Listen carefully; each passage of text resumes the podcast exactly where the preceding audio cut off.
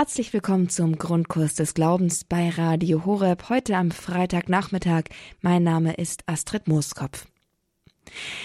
Haben Sie eine Bibel zu Hause? Wenn ja, wo steht sie? Oder wo liegt sie? Gehört sie bei Ihnen in das Regal mit den literarischen Klassikern, die zu besitzen und die vielleicht zum Teil gelesen zu haben zum guten Ton gehört, zum angemessenen Lebensstil? Oder hat sie vor allem anderen Druckwerk in ihrer Wohnung einen besonderen Platz? In ihrer Wohnung ebenso wie in ihrem Herzen. Welchen Stellenwert hat die Bibel für Sie in Ihrem Leben? Ist sie ein literarischer Klassiker oder ist sie die Heilige Schrift, das Wort Gottes? Wir wollen uns mit dieser Frage heute hier im Grundkurs des Glaubens intensiver auseinandersetzen. Zu Gast ist dafür Professor Marius Reiser. Er ist Experte für neutestamentliche Exegese und regelmäßig bei uns im Grundkurs des Glaubens in der Live-Sendung Fragt den Prof zur Bibel zu Gast. Dort beantwortet er konkrete Fragen über die Bibel oder zu der Bibel von Zuhörern und Anrufern natürlich. Aber heute wollen wir ganz grundsätzlich an die ganze Sache herangehen und fragen uns, die Bibel, Heilige Schrift oder literarischer Klassiker. Wir tun das ganz besonders mit Blick auf den Sonntag des Wortes Gottes, den die Weltkirche übermorgen feiert, den Papst Franziskus 2019 eingeführt hat und womit er noch einmal die Bedeutung der Bibel für den Glauben, für das geistliche Leben des Einzelnen und für die Kirche unterstreichen wollte. Ich freue mich jetzt hier, unseren Gast, Professor Reiser, begrüßen zu dürfen. Grüß Gott, Herr Professor. Grüß Gott, Frau Mooskopf haben Sie ganz herzlichen Dank, dass Sie sich heute wieder die Zeit nehmen, uns mit diesem grundsätzlichen Thema, die Bibel als heilige Schrift oder als literarischer Klassiker, dass Sie uns dazu einige Gedanken, einige Ausführungen nahebringen werden. Ähm, zu Beginn vielleicht eine Frage einmal, denn es hilft manchmal den persönlichen Zugang des Referenten zu dem ganzen Thema auch zu verstehen oder zumindest ansatzweise zu kennen. Ab wann ist denn für Sie die Bibel von einem Klassiker oder von einem Studienwerk, von einem Arbeitsinstrument zu einer heiligen Schrift geworden? War das immer schon so? Oder sind Sie da auch irgendwie erst reingewachsen und haben erst später den Zugang dazu gefunden? Also da könnte ich jetzt keinen direkten Übergang oder Bruch sehen. Äh, ich bin katholisch aufgewachsen. Ich habe eine sehr fromme erste heilige Kommunion gehabt und erst im Laufe äh, ja, des Gymnasiums der Oberstufe äh, bin ich ein bisschen bekannt geworden mit historisch-kritischen Auslegungen der Bibel, dann während des Studiums. Aber ähm, ich habe doch nie die Überzeugung verloren, dass äh, diese Bibel eben nicht ein Klassiker ist, sondern eine heilige Schrift und dass nur die Schwierigkeit ist, wie können wir ihr diesen Charakter äh, bewahren, sowohl im eigenen Leben als auch in der Wissenschaft. Und das ist auch heute meine eigentliche Frage. Dann sind wir wirklich sehr gespannt, welche Gedanken Sie uns dazu mitgebracht haben. Und dann bitte ich Sie jetzt einfach zu Beginn und wir freuen uns auf Ihre Ausführungen. Das Buch, das die europäische Kultur am meisten geprägt hat, ist zweifellos die Bibel. Nun ist dieses Buch in vieler Hinsicht ein merkwürdiges und ungewöhnliches Buch schon rein äußerlich betrachtet. Es ist zunächst einmal gar kein Buch, sondern eine Sammlung von Büchern, eine ganze Bibliothek, 45 alttestamentliche und 27 neutestamentliche Bücher nach katholischer Zählung. Insgesamt also 72 Bücher. Und trotzdem reden wir davon als einem Buch im Singular. Mit welchem Recht? Gibt es denn eine Einheit in dieser Buchsammlung? wer oder was gibt ihm denn die Einheitlichkeit, die mit dem Singular die Schrift oder die Bibel vorausgesetzt wird? Diese Frage wird noch schwieriger, wenn man bedenkt, dass über den genauen Umfang dieses Buchs unter den christlichen Konfessionen keine Einigkeit besteht. Was gehört dazu und was nicht? Innerhalb dieser Bibliothek macht man merkwürdige Unterschiede. Da gibt es nach katholischer Auffassung kanonische Bücher und ein paar deuterokanonische, das heißt Bücher ersten und zweiten Ranges. Und die Protestanten kennen darin sogar apokryphe Bücher, die nützlich zu lesen sind, aber für den Glauben nicht verbindlich. Die verschiedenen Bücher sind ganz unterschiedlicher Herkunft und entstanden im Lauf von rund 1000 Jahren. Und dies nicht etwa in Europa, sondern im Orient. Ihre Originalsprache ist teils Hebräisch, teils Griechisch. Ihre Verfasser waren alle oder fast alle jüdischer Herkunft. Jedenfalls ist die ganze Bibliothek zunächst einmal eine jüdische Bibliothek. Und doch gibt, gilt dieses Buch als die heilige Schrift der Christen. Und damit sind wir schon beim nächsten Problem. Warum bezeichnen wir dieses Buch aus vielen Büchern als heilige Schrift? Weil es für uns Wort Gottes ist, wird man mir antworten, so hoffe ich wenigstens. Aber was macht eine Bibliothek, wenn sie nicht vom Himmel gefallen oder von einem Engel wörtlich diktiert ist zum Wort Gottes? Waren die Verfasser nicht Menschen? Wer behauptet denn, dass es Wort Gottes sei? und müssen alle Christen das akzeptieren. Und wenn es in dieser Sammlung Bücher ersten und Bücher zweiten Ranges gibt, gibt es dann auch ein Wort Gottes ersten und ein anderes zweiten Ranges. Und wie soll man das unterscheiden?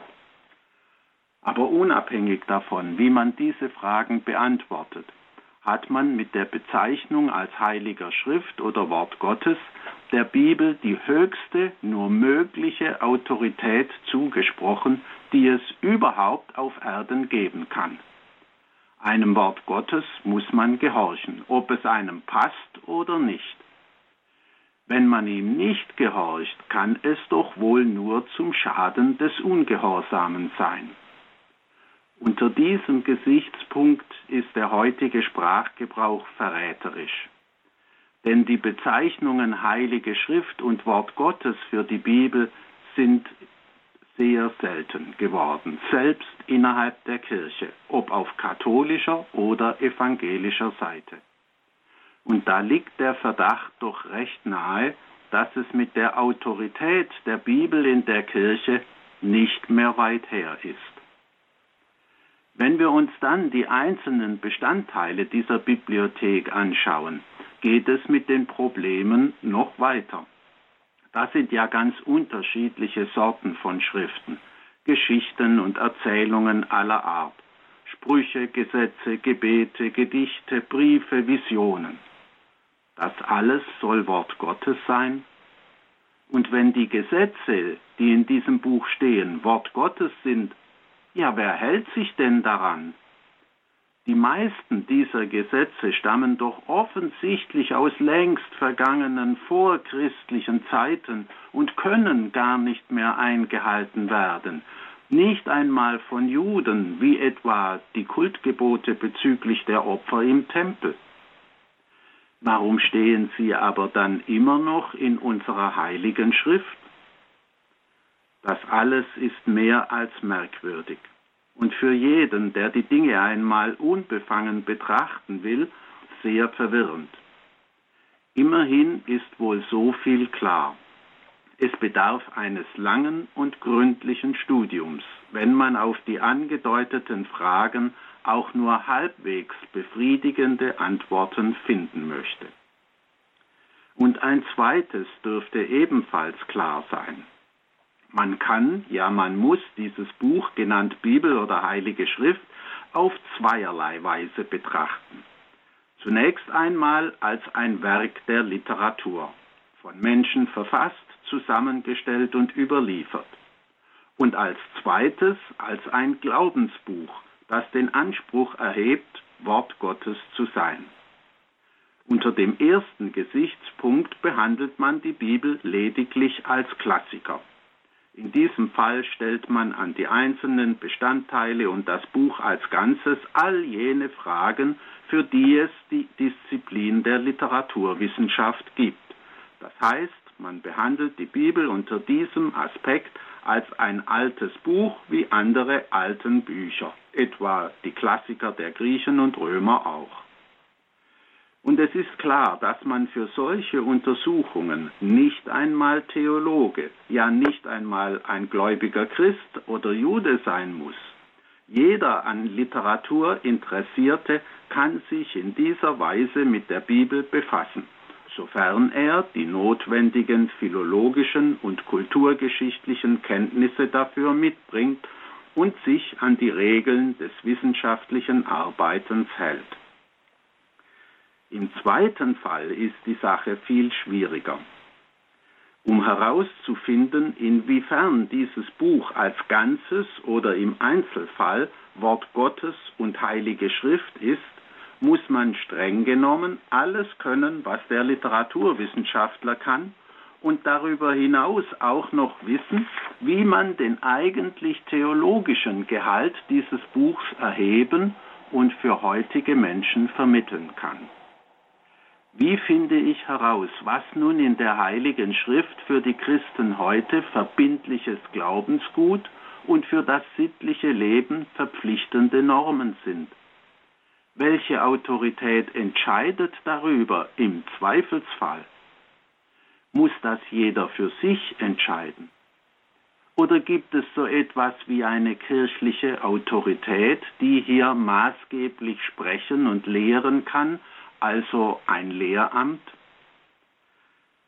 Jedenfalls versteht es sich wohl von selbst, dass solche Entscheidungen ohne gründliche theologische Kenntnisse nicht möglich sind und dass man dafür gläubig, vielleicht sogar in einem kirchlich-konfessionellen Sinn gläubig sein muss.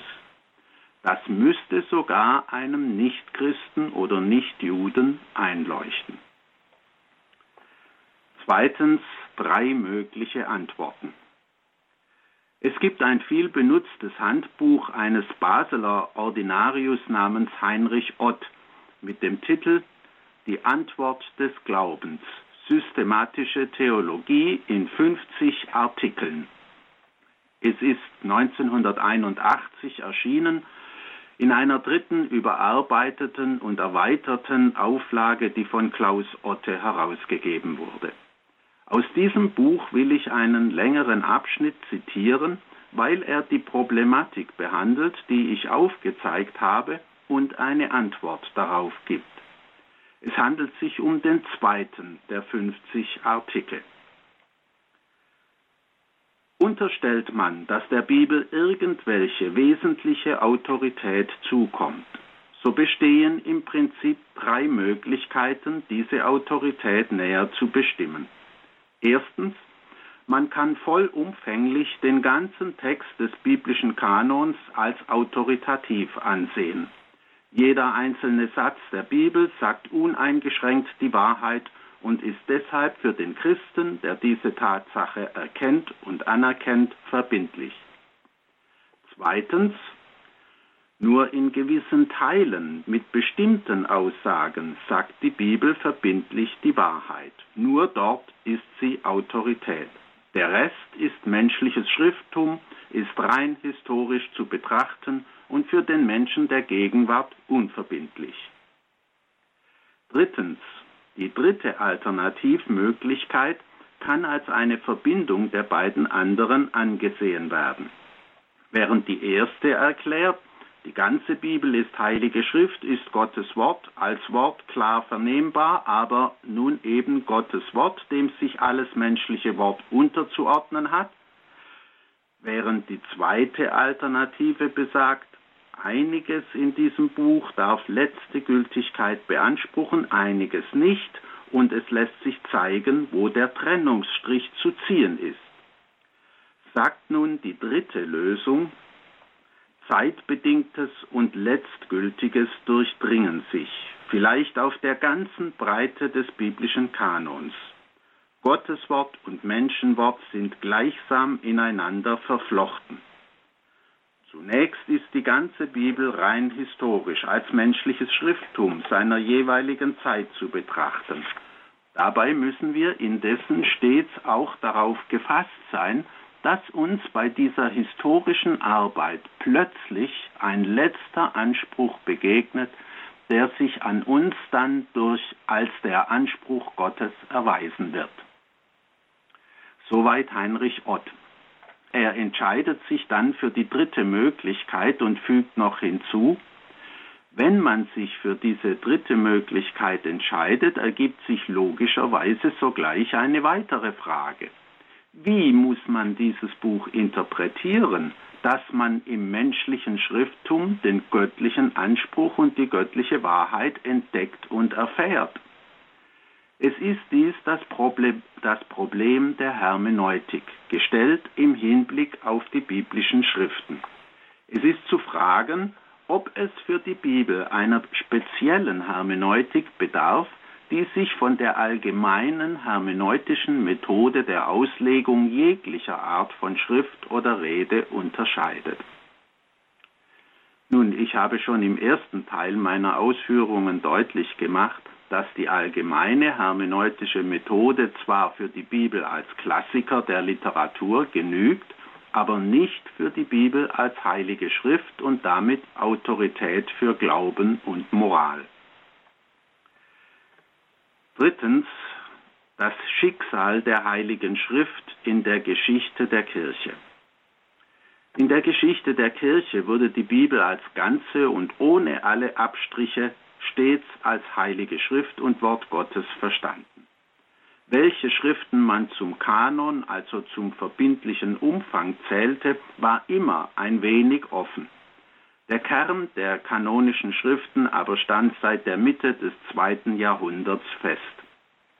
Dieser Kanon von Büchern galt als inspiriert vom Heiligen Geist und der Heilige Geist ist es auch, der sie nach kirchlicher Auffassung zu einer Einheit verbindet. So gesehen kann man diese Bibliothek auch mit Recht als ein eigenes, einziges Buch betrachten.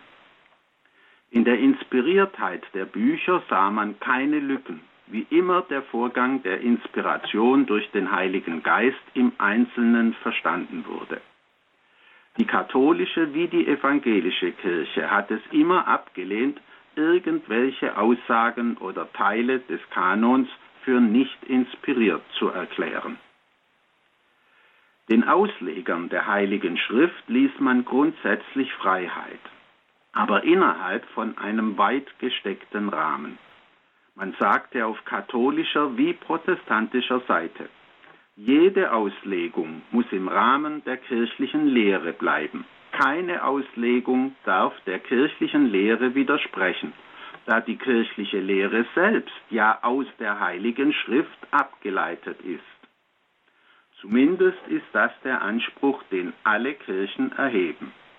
Einen Widerspruch zwischen heiliger Schrift und kirchlicher Lehre kann es dann selbstverständlich nicht geben, wenn die heilige Schrift oberste Autorität sein soll. Natürlich hat es trotzdem immer wieder Streit um die kirchliche Lehre gegeben und die Frage, wie weit diese kirchliche Lehre noch schriftgemäß sei, besonders seit der Reformationszeit. Aber niemand rührte an den Grundsatz, dass keine Auslegung einer Einzelstelle der Heiligen Schrift und keine theologische Deutung einem Satz des kirchlichen Glaubensbekenntnisses widersprechen darf. Diese ökumenische Einigkeit in den Prinzipien der Schriftauslegung zerbrach erst mit der sogenannten Aufklärung. Die Aufklärer fühlten sich nicht mehr an die kirchliche Lehre gebunden und lehnten die Annahme einer göttlichen Inspiriertheit irgendwelcher Bücher ab. Damit zerfiel die Heilige Schrift in ihre Einzelteile und man hatte nur noch von Menschen verfasste Bücher vor sich, die selbstverständlich von den Vorurteilen und Begrenztheiten ihrer Zeit geprägt waren. Die biblischen Schriften waren für die Aufklärer lediglich Klassiker, die zwar sehr lange, sehr einflussreich waren, aber ob mit Recht, das musste erst entschieden werden.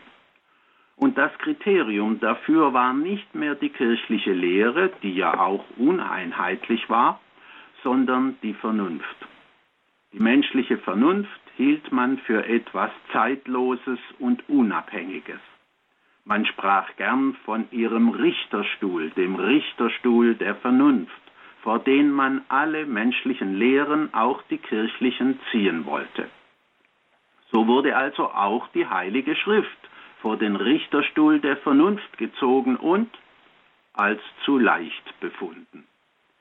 Der Klassiker hatte zwar immer noch einiges Anziehende und Löbliche an sich, aber er konnte in den Augen der Aufklärer unmöglich als höchste Autorität für das heutige menschliche Leben und die Gestaltung der Gesellschaft gelten. Gotthold Ephraim Lessing träumte von einer künftigen Zeit, in der der menschliche Verstand zu seiner völligen Aufklärung gelangen würde, so dass der Mensch die Tugend um ihrer selbst willen übte und das Gute tun würde, einfach weil es das Gute ist, nicht weil willkürliche Belohnungen im Jenseits darauf gesetzt seien. Dann wäre die Heilige Schrift samt Kirche überflüssig und wir hätten das Paradies auf Erden. Solche Träumereien sind immer noch weit verbreitet. Sie übersehen jedoch die Tatsache, dass das Böse im Menschen eine furchtbare Macht ist. Heute unterteilen viele Theologen die Weltgeschichte in eine vorkritische und eine kritische Periode. Den Anfang der kritischen Periode macht natürlich die Aufklärung. Für die Aufklärer ist die Heilige Schrift als oberste Autorität abgesetzt und ihren Thron hat die Vernunft bestiegen oder das, was ihre Anhänger der, die Anhänger der Aufklärung dafür halten. Ihre Vernunft entscheidet, was in der Bibel noch gelten darf und was nicht. Die entsprechende Exegese nennt man seit dem 19. Jahrhundert historisch kritisch. Sie beschäftigt sich kaum noch mit geistlichen und theologischen Fragen, denn sie behandelt die Bibel faktisch wie einen Klassiker. Diese Entwicklung verlief auf protestantischer Seite etwas schneller als auf katholischer, aber heute stehen wir in ökumenischer Gemeinsamkeit vor dieser Lage. Diese Lage hat im Laufe der Zeit natürlich auch Kritiker hervorgebracht. Und auf evangelischer Seite ist ein solcher Kritiker etwa der unlängst verstorbene Ulrich Wilkens. Er war einer unserer renommiertesten Exegeten und lehrte an der Evangelisch-Theologischen Fakultät der Universität Hamburg Neues Testament. Er war auch elf Jahre Bischof der nordelbischen evangelisch-lutherischen Kirche. Er hat im Alter ein Büchlein geschrieben mit dem Titel Kritik der Bibelkritik und dem Untertitel wie die Bibel wieder zur heiligen Schrift werden kann. Dieses Büchlein erschien 2012. Darin beschreibt Ulrich Wilkens die heutige Lage so. Historisch-kritische Exegese sieht die Bibel nicht als heilige Schrift, sondern als Sammlung urchristlicher Schriften und diese als Produkte von Menschen aus der Vergangenheit der Anfänge des Christentums – die wiederum der antiken Welt des Vorderen Orients und des Hellenismus zugehören. Bildungsbürger, die sich für dieses wichtige Erbe interessieren, kommen reichlich auf ihre Kosten. Aber wenn es schon für sie schwierig ist, darin eine Bedeutung für das Denken und Leben unserer Gegenwart zu finden, wie problematisch ist es dann für Pastorinnen und Pastoren, aus dem, was die exegetische Wissenschaft zur Erklärung des ursprünglichen Sinns der alt- und neutestamentlichen Texte ihnen zu bieten hat, etwas zu finden, was ihren heutigen Hörern für ihr christliches Leben in der nicht mehr christlichen Welt Orientierung oder gar Glaubensmut zu geben vermöchte. Das heißt aber, wenn diese Analyse stimmt, und ich glaube, sie stimmt, die Bibel hat im besten Fall noch die Autorität eines Klassikers. Einen Klassiker können wir lieben und schätzen, aber wir lassen nur das an ihm gelten, was wir von unseren heutigen Überzeugungen her gelten lassen wollen. Die heutigen Überzeugungen mögen von dem Klassiker mitgeprägt sein. In den entscheidenden Fragen aber lassen wir uns nicht mehr von ihm leiten. Der Klassiker ist alt, er wusste noch nicht, was wir heute wissen, er liebte noch, was wir nicht mehr lieben, deshalb kann er nicht mehr Norm sein. Viertens ein Beispiel, das Buch Jona. Was die geschilderte Entwicklung für die konkrete Auslegung bedeutet, möchte ich an einem Beispiel verdeutlichen. Es ist die alttestamentliche Erzählung von Jona. Sie ist bis heute zumindest unter Kirchgängern bekannt und beliebt. Man las sie bis zur Aufklärungszeit als eine Erzählung von wirklichen Geschehnissen dass Jona von einem großen Fisch verschlungen wird und in seinem Bauch drei Tage lang überleben kann, bereitete den Gläubigen dabei keine großen Schwierigkeiten. Gott kann Wunder wirken. Auch die Sache mit der Staude, die schnell aufwächst und am nächsten Morgen wieder verdorrt, war eben das Wunderwirken Gottes, was im Text ja auch ausdrücklich betont wird. Übrigens sah man in der Staude eine Kürbisstaude. Das sagen schon die alten Übersetzungen und dabei ist auch Martin Luther in seiner Übersetzung geblieben. Aber seine Revisoren haben das leider geändert. Die Einheitsübersetzung spricht von einem Rizinusstrauch und das ist aber sicher falsch.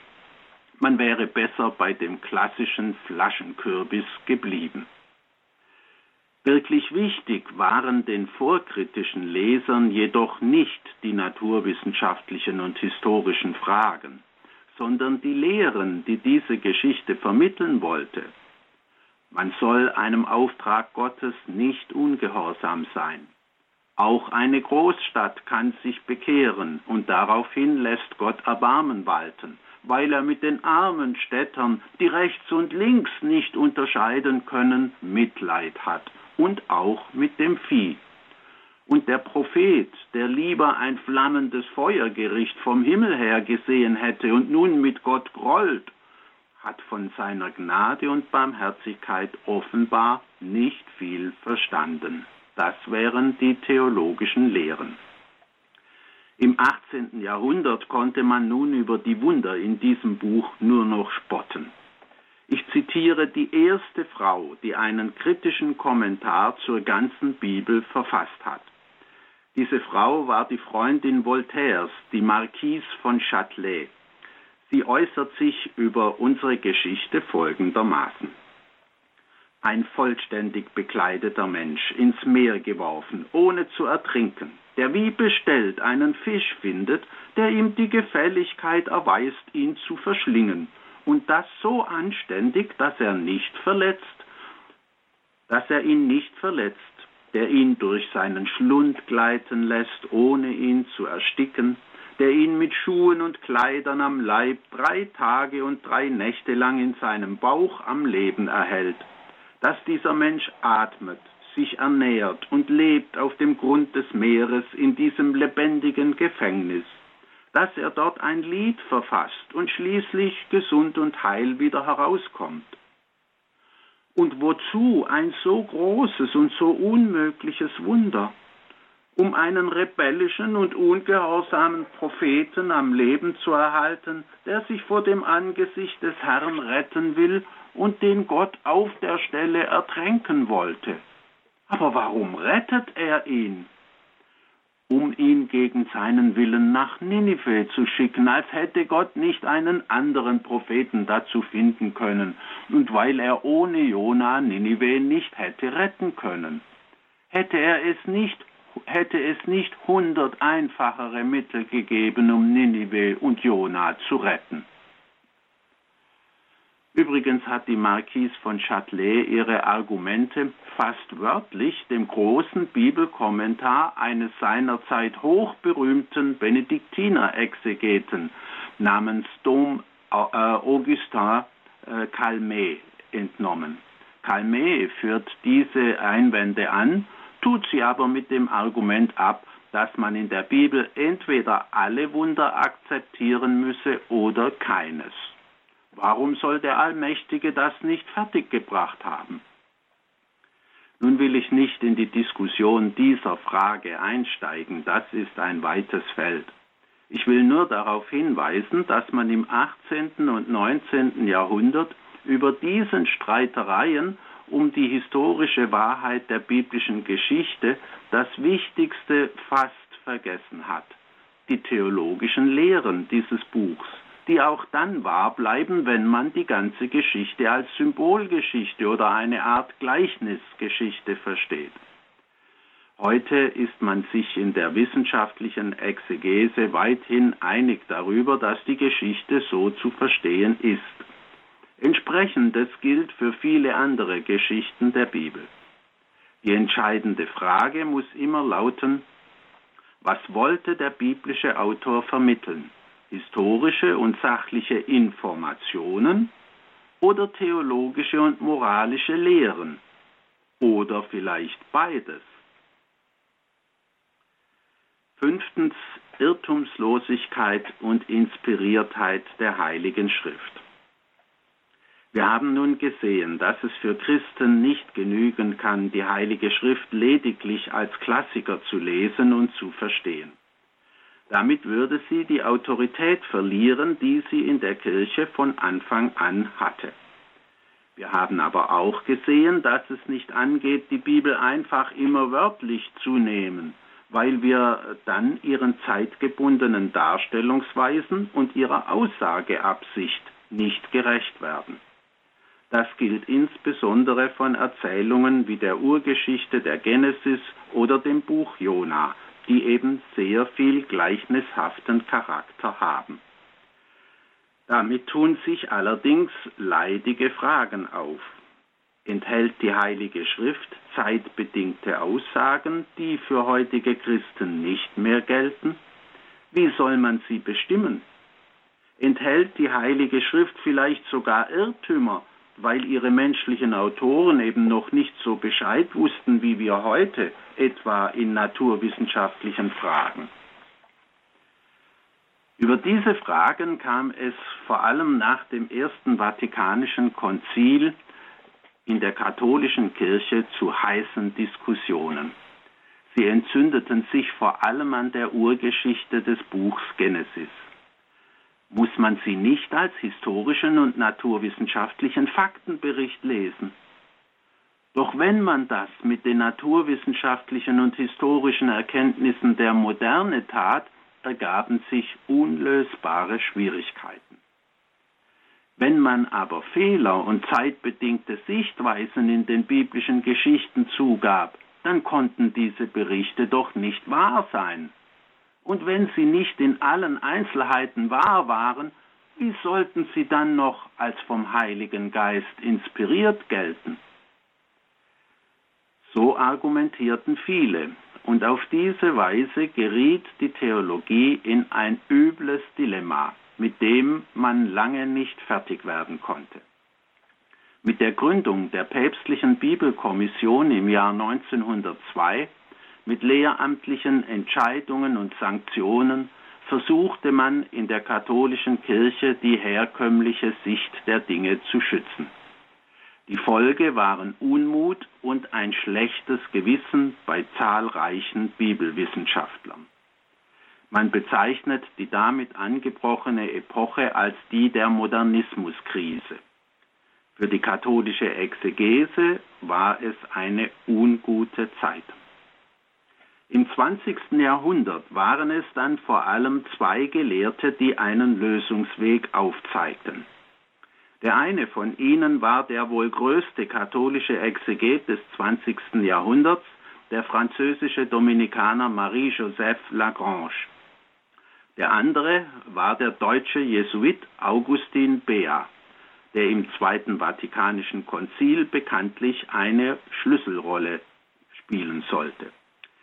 Lagrange, der Gründer der École Biblique in Jerusalem, sah in der richtigen Bestimmung der literarischen Art einer biblischen Erzählung eine wichtige Voraussetzung für die Frage nach ihrer Wahrheit und damit ihrer Irrtumslosigkeit. Lagrange führte bereits 1902 in Vorträgen aus, dass die Urgeschichte im Buch Genesis nicht das ist, was wir heute unter einer historischen Darstellung verstehen. Für diese Ansicht wurde er in Rom angeschwärzt und konnte sich nur durch große Demut vor einer Verurteilung retten. Auch Augustin Bea sah die Lösung des Dilemmas auf dem Feld der literarischen Arten. Bea war Professor für Altes Testament und Rektor des Bibelinstituts, Mitglied der päpstlichen Bibelkommission und auch Mitglied des Heiligen Offiziums und wurde 1959 auch Kardinal.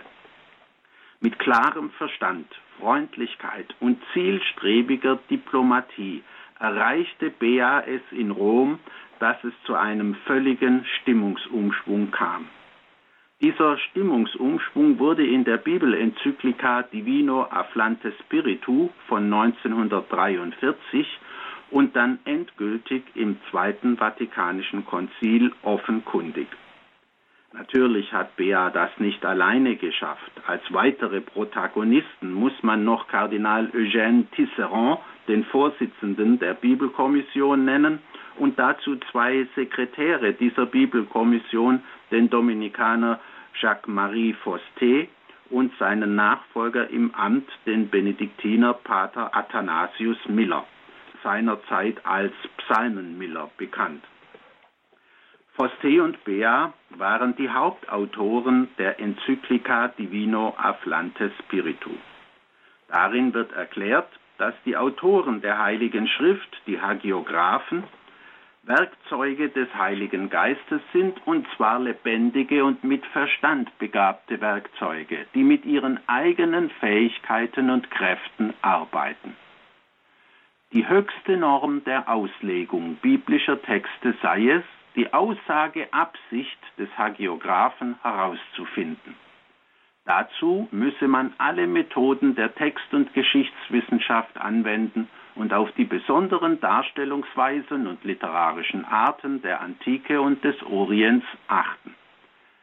Angesichts der noch lange nicht überwundenen Modernismuskrise las man in der Enzyklika die erstaunlichen Sätze. Man solle die Arbeit der katholischen Exegeten nicht nur mit Billigkeit und Gerechtigkeit, sondern auch mit höchster Liebe beurteilen. Das mögen sich alle anderen Söhne der Kirche merken und sich von jenem wenig klugen Eifer fernhalten, der meint, alles Neue schon deswegen bekämpfen oder verdächtigen zu müssen, weil es neu ist. Das waren tatsächlich ganz neue Töne aus Rom. Aber der eigentliche Durchbruch ließ noch auf sich warten. Wie gesagt, er erfolgte erst auf dem Zweiten Vatikanischen Konzil. Es war das erste Konzil, das die Frage der Inspiration der Heiligen Schrift eigens thematisierte und verbindliche Aussagen darüber machte, also dogmatisch verbindliche Aussagen. In der dogmatischen Konstitution Dei Verbum wird erklärt, dass Gott als Autor der heiligen Bücher zu gelten hat. Zu ihrer Abfassung freilich hat, ich zitiere, Gott Menschen erwählt, die ihre eigenen Fähigkeiten und Kräfte gebrauchten und die er so dazu verwendete, dass sie, indem er selbst in ihnen und durch sie wirkte, alles und nur das, was er selbst wollte, als wahre Autoren schriftlich überlieferten. Das heißt, ungeachtet der göttlichen Autorschaft sind auch die Hagiographen Autoren im Vollsinn des Wortes. Das Zusammenwirken von Gott mit den Hagiographen wird also als paradox begriffen. Eine Vereinbarkeit ergibt sich, wenn man sich Gottes Autorschaft nicht irgendwie analog der menschlichen vorstellt, sondern Gottes Möglichkeiten der Inspiration in Betracht zieht. Jedenfalls müssen wir demnach davon ausgehen, dass Gott auch durch zeitlich Bedingtes hindurch eine zeitlose Botschaft vermitteln kann. Was heißt das nun für die Exegese eines biblischen Textes, wie es etwa das Buch Jona ist? Können wir an der Irrtumslosigkeit der Heiligen Schrift festhalten oder nicht? Die richtige Antwort gibt meiner Ansicht nach Augustin Bea, der über diese Frage viel nachgedacht und regelmäßig Vorlesungen gehalten hat. Er schreibt in einem einschlägigen Artikel im Lexikon für Theologie und Kirche, zweite Auflage. Die Irrtumslosigkeit der Heiligen Schrift bezieht sich auf den Sinn, den der Heilige, den der Hagiograph durch seine Worte ausdrücken wollte. Dieser Sinn muss wissenschaftlich nach den Grundsätzen der biblischen Hermeneutik festgestellt werden. Von besonderer Bedeutung ist dabei auch die Berücksichtigung der literarischen Art des betreffenden Schriftwerkes. Man betrachte, man beachte das auch in diesem Satz. Die Berücksichtigung der literarischen Art ist wichtig, aber sie löst nicht alle Probleme, selbst dann nicht, wenn man diese literarische Art genau erfassen kann. Entscheidend ist jedenfalls das Herausarbeiten der Aussageabsicht eines Textes oder seines heiligen Autors. Was nun der Autor des Buches Jona seiner Zuhörerschaft vor allem vermitteln wollte, sind die bereits aufgezählten theologischen Lehren. Was die literarische Art dieses Buches betrifft, können wir ruhig annehmen, dass es sich um eine Gleichnisgeschichte handelt, die eben diese Lehren anschaulich vermitteln möchte. Jesus selbst hat ja bekanntlich gerne zu diesem Mittel der Gleichnisgeschichten gegriffen. Wer sich aber nun wie noch Augustin Calmet schwer tut, die in dieser Geschichte geschilderten Ereignisse und Wunder einfach auf das Konto eines fantasiereichen Erzählers zu setzen, der mag die Geschichte ruhig als historischen Bericht nehmen. Aber auch dann sind das Wichtige und Bedeutsame an diesem Bericht nicht die Wunder, nicht der riesige Fisch, nicht der Kürbis oder Rizinusstrauch, sondern wiederum die menschlichen und theologischen Lehren der Geschichte. Die Jona-Geschichte wird in jedem Fall eine symbolische Geschichte sein. Damit kommen wir zu einer letzten Frage, die sich aus der geschilderten Geschichte zwangsläufig ergibt. Wenn die theologischen und exegetischen Probleme auf dem Zweiten Vatikanischen Konzil in allen oder sagen wir vorsichtig fast allen wesentlichen Punkten befriedigend entschieden wurden und das mit einer ganz ungeheuren Mehrheit der Konzilsväter, 2350 Konzilsväter nahmen die dogmatische Konstitution Dei Verbum nach langen Diskussionen mit nur sechs Gegenstimmen an. Warum ist dann die Situation der Exegese heute so unbefriedigend? Warum ist sie auch auf katholischer Seite nicht anders als von Ulrich Wilkens geschildert? Warum wird die Heilige Schrift von den Exegeten faktisch eben doch wie ein Klassiker behandelt und nicht als Heilige Schrift und inspiriertes Wort Gottes? Der Grund dafür ist meiner persönlichen Ansicht nach ein ganz einfacher. Die katholischen Exegeten fühlten sich nach dem Konzil von den Fesseln aus der Zeit der Modernismuskrise befreit und freuten sich nun endlich genauso arbeiten zu können wie ihre protestantischen Kollegen.